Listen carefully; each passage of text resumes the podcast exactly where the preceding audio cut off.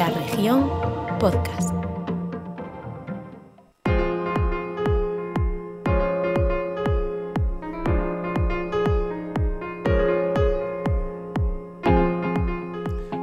Venga, vamos allá al podcast de la, de la pelota grande, de la de baloncesto, de la de la pista de parquet, de la de la Liga Leporo, el podcast del Club Ourense Baloncesto. Empezamos la semana. Jesús Garrido, vas a estar con nosotros aquí en el podcast otra vez, ¿eh? Sí, estoy de hecho. Es otro día, ya sale el sol, la, la vida es otra cosa cuando... Primavera. Cuando dan el cop. Florecen las victorias en primavera, en el Pazo Paco Paz y fuera incluso. O sea que tres seguidas. Tres seguidas, ¿quién nos lo iba a decir cuando estaba el COP con el agua al cuello hace apenas nada? Vamos a hablar de la victoria del Club Orense Baloncesto en la última jornada. Derrotó y además con contundencia, con buena imagen y prácticamente sellando la permanencia a Valladolid. Arrancamos.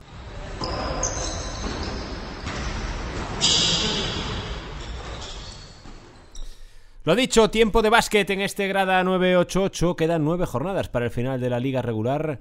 ¿Quién nos iba a decir que teóricamente, yo creo que prácticamente, con la tranquilidad absoluta, con el único objetivo de ponerle la mejor nota posible a la recta final de la temporada. Un COP con la permanencia virtualmente conseguida después de tres triunfos consecutivos. El último Jesús en el Paco Paz contra el Valladolid, eh, como decíamos, ya no solo clasificatoriamente, por sensaciones, por juego.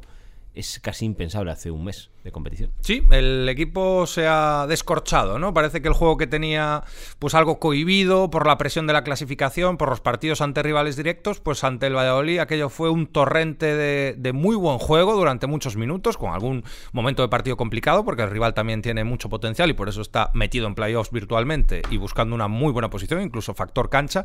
Y el equipo empezó muy bien en los momentos más complicados, donde el Valladolid se echaba un poco encima, además llegó la lesión de Fariudin Mangafic, hombre importantísimo, con 14 puntos quedó, y supo reaccionar bien el equipo, ¿no? No se presionó, él supo saber qué es lo que había que hacer en cada momento y lo ejecutó a la perfección. Incluso los 10 puntos finales de diferencia hasta se antojan cortos por cómo fue el partido. Se dejó ir un poquito más el equipo y el Valladolid a base de tiros libres pues se acercó. Pero son tres victorias seguidas, dos ante rivales directos, más, que el, más el Basqueta Verás, una ante un noble de la categoría y permanencia prácticamente sellada por estadística y sobre todo también, como decías, por sensaciones, porque al final el equipo pues parece que ha dado con la tecla y está, esa tranquilidad se transmite y se ve en el juego.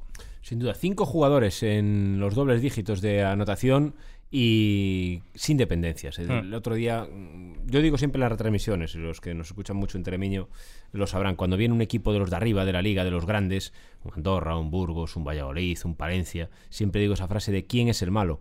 Eh, y, y, en el COP el sábado me quedé con esa sensación, es decir, ¿quién es el que jugó mal en el COP el sábado? Sí, que todos verdad. aportaron, todos sumaron. Yo creo que ahora están los roles mucho más distribuidos. Más allá de que en algún partido, por el rival o por lo que sea, algún jugador pues salga de inicio, juegue más minutos o menos. Al final ahora. ¿Te acuerdas que hablamos quién es el base del COP? Había tres bases, no sabías quién iba a salir primero, quién iba a jugar más.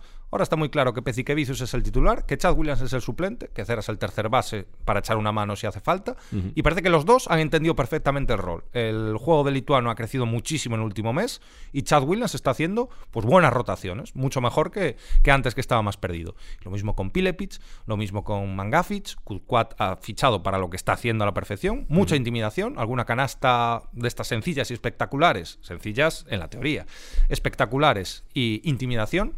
Y yo creo que las piezas han ido encajando por Félix Alonso, que supongo que hay trabajo ahí y, y mucho, y por la propia tranquilidad que han ido dando las victorias. Y en defensa, el equipo en defensa un, muerde. paso, un paso adelante. Me acuerdo que fue el, la hoja de ruta de Félix Alonso cuando hablábamos con él nada más aterrizar. Eh, dijo muy claramente, y no estaba Quad de aquella, que este equipo podía dar un punto o dos más a nivel defensivo por físico y porque ya lo tenía en la plantilla, que había que uh -huh. ponerse las pilas como asignatura pendiente, eh, nada más llegar. Y uh -huh. parece que lo ha ido consiguiendo. ¿Y ahora qué, Jesús? Porque nos quedan nueve jornadas de liga. Eh, como decíamos toda la temporada, el COP es un recién ascendido, hay que exigirle la permanencia.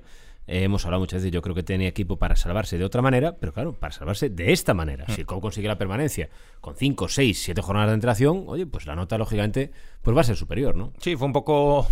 Sería irregular, ¿no? Un principio mucho peor que una continuación. A lo mejor lo normal hubiera sido pues más dientes de sierra para llegar a donde puede llegar el COP si, si gana un par de partidos de los siguientes cuatro, porque al final más o menos ese sería el camino, especialmente en una liga tan rota que se rompió desde tan pronto de los equipos que van a jugar el playoff con los que no.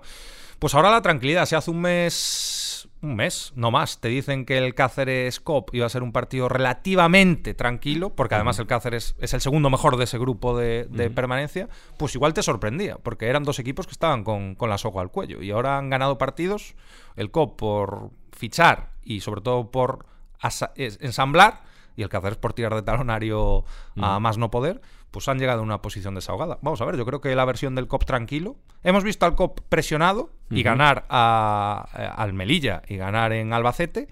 Y hemos visto al COP tranquilo ganar muy bien al Valladolid. Vamos a ver esa línea. Vamos a ver si te encontramos también al COP ambicioso, un COP que sea capaz de, de, exigirse lo máximo posible, de ganar en una pista complicada, de enlazar victorias. Ojo, un equipo de la parte de abajo. Eh, sería la cuarta victoria consecutiva. ¿eh? Esos ya son números de, equipos de otra, de otra zona de la clasificación. Y vamos a ver si es capaz de sellar la temporada con buena nota, con buenas sensaciones. Venimos de dos temporadas eh, extrañas, extrañas seguro complicadas también y peligrosas. Eh, la del descenso y luego la de la Le Plata. Esta empezó con las mismas sensaciones y va a llegar a buen puerto, que eso es lo más importante, pero aún por encima parece que va a llegar Jesús con, con música y, y con tiempo para lo más importante, para planificar. Sí, sí, es verdad, porque al final no tienes que esperar a la última hora. Eh, trabajo que adelantes en marzo, en abril, eh, es trabajo que te llevas de cara al verano. Y, y yo creo que el COP debe mantener esta línea, porque al final el que pasa mucha hambre es difícil que después se sacie, aunque comas un poquito de solomillo algún día, ¿no? ¿Quieres más? Yo creo que este equipo lo ha pasado muy mal al principio del año. Ya no te cuento los que venían arrastrados del año pasado, con todo el ruido y aunque haya un ascenso, costó sangre, sudor y lágrimas. Este año se pasaron malos momentos, momentos muy complicados.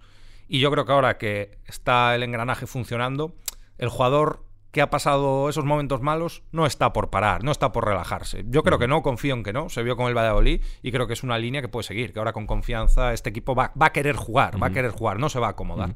Lástima que el próximo partido en casa sea el miércoles contra el Almansa un partido que hace, lo que hace un mes estaríamos pensando que eso iba a ser un auténtico infierno y una final, pues va a ser un partido con menos presión y coincidiendo con un Barça Real Madrid. Pero de ello hablaremos ¿Quiénes son todavía exactamente la semana que viene. Mientras ahora nos citamos el viernes, que será un ratito antes del partido, porque esta semana, recuerden, el COP juega el viernes, 9 menos cuarto de la noche, en el multiusos de Cáceres. Partido interesante, partido atractivo, partido todavía importante para el Club Orense Baloncesto y partido que podrán ver, como siempre, en directo. En Televiño. Jesús, muchas gracias. Muchas gracias, un saludo. Gracias a ustedes también por seguirnos en este Grada 988. Guillermo, dale ahí al botón, al de las zapatillas, al del podcast. Nos vamos, nos escuchamos otra vez el viernes. Adiós.